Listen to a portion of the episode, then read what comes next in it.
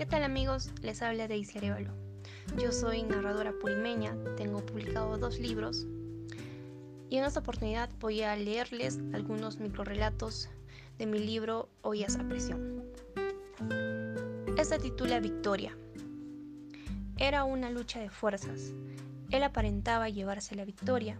Sin embargo, unos cuantos revuelcos en el piso hicieron que de su bolsillo cayera, como si nada, una pequeña navaja que me sonreía con su filudo brillo. Segundos antes de cogerla, yo tenía otra más grande justo al lado de la vida. Este de aquí es más cortito, titula Puñal. Después de dar muchas vueltas en la cama, me di cuenta de que dormir con el cuchillo al lado no es tan fácil.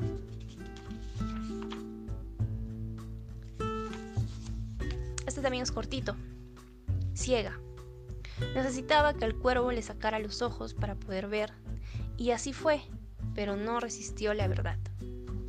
Por último, quiero leerles un microrelato que fue ganador de un concurso de la editorial arequipeña Aleteia. Este titula Hambre.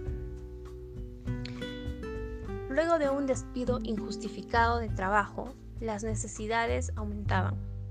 Con suerte había un poco de carne.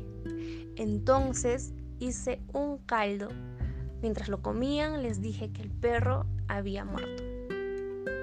Espero que estos cortitos les haya gustado, así que hasta la próxima. Gracias.